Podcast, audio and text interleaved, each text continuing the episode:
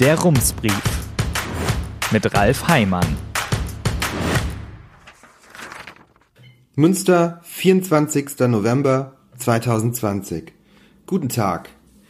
Am 6. November schrieben 69 Pflegekräfte der Uniklinik Münster ihrem Vorstand einen offenen Brief, in dem sie für die Bedingungen auf ihren Stationen sehr drastische Worte fanden.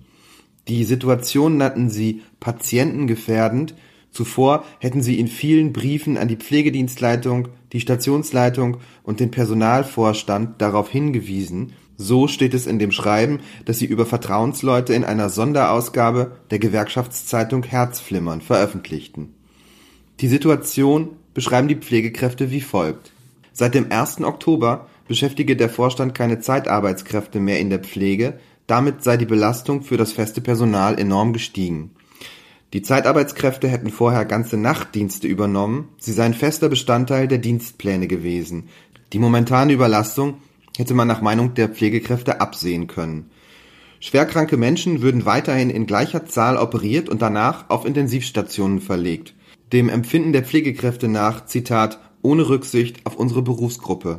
Die Pflegekräfte ziehen ihre Aufgaben auf und schreiben, der hohe Anspruch des Krankenhauses, Zitat, spiegelt sich in keiner Weise in der Besetzung wider. Studien hätten nachgewiesen, dass die Besetzung der Pflege, Zitat, in direktem Zusammenhang zur Überlebenswahrscheinlichkeit der PatientInnen steht. Berufsverbände forderten, dass eine Pflegekraft sich um maximal zwei PatientInnen kümmern dürfe, in komplexeren Fällen um eine. Auf den Stationen der Uniklinik kämen vier Pflegekräfte auf zehn PatientInnen, oder drei auf sieben. Die seit Beginn des Jahres geltenden Dienstzeiten, Zitat, lassen nichts anderes als Überstunden zu. Pausenzeiten würden ignoriert, Zitat, in jeder Schicht Überstunden produziert und Ruhezeiten nicht eingehalten.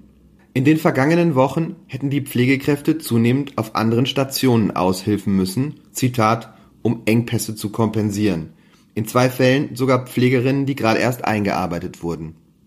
59 Mitarbeitende hätten nun eine Verfügung unterschrieben, die es der Klinik untersage, sie in der Freizeit zu kontaktieren, um Ausfälle zu kompensieren. Zitat: Wir sind nicht bereit, Ihr verantwortetes System in dieser Form weiter mitzutragen, schreiben die Pflegekräfte. Mit Blick auf die gegenwärtige Situation schreiben sie, die aktuelle mediale Offensive und Selbstinszenierung als überregionales Corona-Zentrum empfinden wir als Hohn. Es werde vermittelt, dass eine sichere Versorgung jederzeit gewährleistet sei. Das spiegele nicht die Realität wider. Seit dem offenen Brief sind knapp drei Wochen vergangen. Am Donnerstag berichteten die Westfälischen Nachrichten darüber, am Freitag die WDR Lokalzeit. In diesen Beiträgen äußern sich auch Hugo van Aken und Thomas van den Hofen, der ärztliche Direktor und der Pflegedirektor der Klinik. Thomas van den Hofen sagt in dem WDR-Beitrag, die entlassenen Zeitarbeitskräfte hätten nur vier Prozent des gesamten Pflegepersonals ausgemacht, in Zahlen gehe es um fünf bis sechs Vollzeitstellen. Und er sagt, eigentlich habe man genügend Personal, man sei zurzeit nur nicht flexibel genug. Der Grund für das, was Thomas van den Hofen fehlende Flexibilität nennt, ist, laut WDR übernehmen mittlerweile 80 Prozent der 250 Intensivpflegekräfte keine Bereitschaftsdienste mehr. Hugo van Aken sagt, die Uniklinik habe noch immer mehr Pflegekräfte, als das Gesetz vorsehe. Er habe kein Verständnis für so eine Aktion mitten in der Pandemie. Eine Frage wäre, ob denn ausgerechnet mitten in der Pandemie die Zeitarbeitskräfte wegfallen mussten. Eine Sprecherin sagt, die Entscheidung darüber sei bereits Anfang des Jahres gefallen. Ansonsten beantwortet die Klinik zu dem Thema zurzeit keine weiteren Fragen. Man habe einen Mediator eingeschaltet. Wie das Problem erscheint, hängt auch davon ab, aus welcher Perspektive man es sich anschaut. Auf der einen Seite stehen die Zahlen auf dem Papier, das sind die Mindestanforderungen, auf der anderen Seite steht die Realität, mit der die Pflegekräfte Tag für Tag konfrontiert sind. Im Frühjahr bekamen sie viel Anerkennung und Applaus für ihre Arbeit, doch dabei blieb es. Als die erste Corona-Welle mit dem Beginn des Sommers abklang, waren ihre Arbeitsbedingungen kein Thema mehr, auch an der schlechten Bezahlung änderte sich so gut wie nichts. Die Ursachen für dieses Missverhältnis liegen jedoch nicht unbedingt in den Kliniken selbst, sondern in der Struktur des Gesundheitssystems. Darüber, dass sich hier etwas ändern muss, sind Gesundheitsfachleute sich einig. Doch das Problem ist komplex und wer etwas verändern möchte, muss unangenehme Entscheidungen treffen. Bundesgesundheitsminister Jens Spahn hat zwar viele Gesetze auf den Weg gebracht, auch zu den Krankenhäusern, aber an die Struktur hat er sich bislang nicht gewagt. Man kann das verstehen, wenn man sich die Probleme aus der Nähe ansieht, denn dort etwas zu ändern würde bedeuten, man müsste viele Krankenhäuser schließen. Der Gesundheitsökonom Bert Rürup hat das Problem vor anderthalb Jahren in einem Beitrag für das Handelsblatt erklärt. In Deutschland gibt es etwas mehr als 1900 Krankenhäuser. Sie halten pro 100.000 Menschen etwa 600 Betten bereit. Laut Rürup ist das im internationalen Vergleich, Zitat, fast einmalig. Gleichzeitig sei es, Zitat, ökonomisch nicht effizient und medizinisch bedenklich, schreibt er. Etwa 1000 Kliniken haben weniger als 300 Betten. Die meisten dieser Krankenhäuser sind nur wenig spezialisiert und nicht gut ausgestattet. Technische Geräte sind teuer, um sie zu refinanzieren, muss man sie regelmäßig nutzen. Nicht spezialisierte Kliniken können das nicht. Ein Viertel der deutschen Krankenhäuser, die Herzinfarkte behandeln, machen das kaum 30 Mal im Jahr. In etwa der Hälfte der Kliniken kommt es ungefähr 70 Mal vor. Das hat der Gesundheitsökonom Thomas Mansky vor einem Jahr in einem Interview mit dem Verband der Ersatzkassen gesagt. In dem Gespräch sagte er auch, dass es etwa 500 kleinere und nicht spezialisierte Kliniken gebe, die sich in Städten befinden, und er fragte, sind diese Kliniken versorgungsnotwendig? So eine unangenehme Frage müsste man auch in Münster stellen. Brauchen wir alle Kliniken in dieser Stadt? Würde man kleine Kliniken schließen, könnte man die größeren und spezialisierten besser ausstatten. Ein Argument dagegen ist, dass vielen Menschen ein Krankenhaus in ihrer Nähe wichtig sei. Thomas Mansky sagt, wenn, Zitat, Menschen zu Patienten werden, fragen sie nicht, wo das nächste Krankenhaus ist, sondern wo sie die beste Behandlung erhalten. Das belegen auch Umfragen. Um die Finanzierung der Krankenhäuser kümmern sich die Länder und die Krankenkassen gemeinsam. Krankenkassen kommen für die Betriebskosten auf, die Länder für den Bau und die Investitionen. Doch das funktioniert schon seit Jahren nicht mehr so richtig. Das Problem sind die Investitionen der Länder.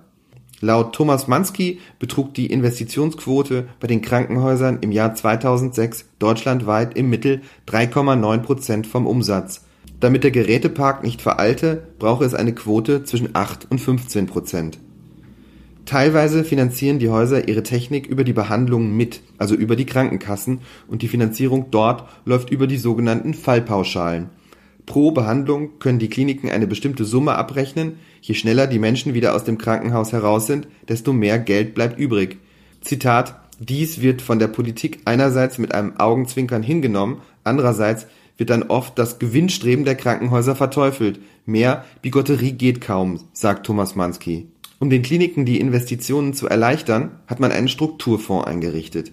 Wenn Kliniken ihre Ausstattung verbessern, gibt der Bund die Hälfte der Summe dazu aber eben nur die Hälfte. So richtig hat auch das die Investitionen nicht in Gang gebracht und manchmal wäre die sinnvollste Lösung einfach, Krankenhäuser zu schließen. Das müssten die Länder machen, aber das würde heißen, irgendein Politiker muss den Menschen erklären, dass das Krankenhaus in ihrem Ort bald nicht mehr da sein wird. So etwas schiebt man gerne vor sich her. Mit dem System ist es ein wenig wie mit einem Rubiks Zauberwürfel. Hat man die eine Seite schön geordnet, sind da immer noch die anderen fünf. Bei den Pflegekräften war das gut zu beobachten. Vor zwei Jahren hat Jens Spahn ein Förderprogramm gestartet, das 13.000 Pflegekräfte für Altenheime finanzieren sollte. Anderthalb Jahre später waren gerade einmal 2.600 zusätzliche Stellen geschaffen worden. Ein Förderprogramm allein reicht nicht aus. Es muss auch genügend Menschen geben, die in diesen Berufen arbeiten wollen. Speziell in der Pflege ist das ein Problem. Die Arbeit ist hart, die Bedingungen oft schlecht und die Bezahlung nicht sehr attraktiv. Im vergangenen Jahr hat das Bundesgesundheitsministerium versucht, zumindest die Anreize der Kliniken zu ändern, mit sogenannten Personaluntergrenzen an Stellen, wo die Pflege besonders wichtig ist.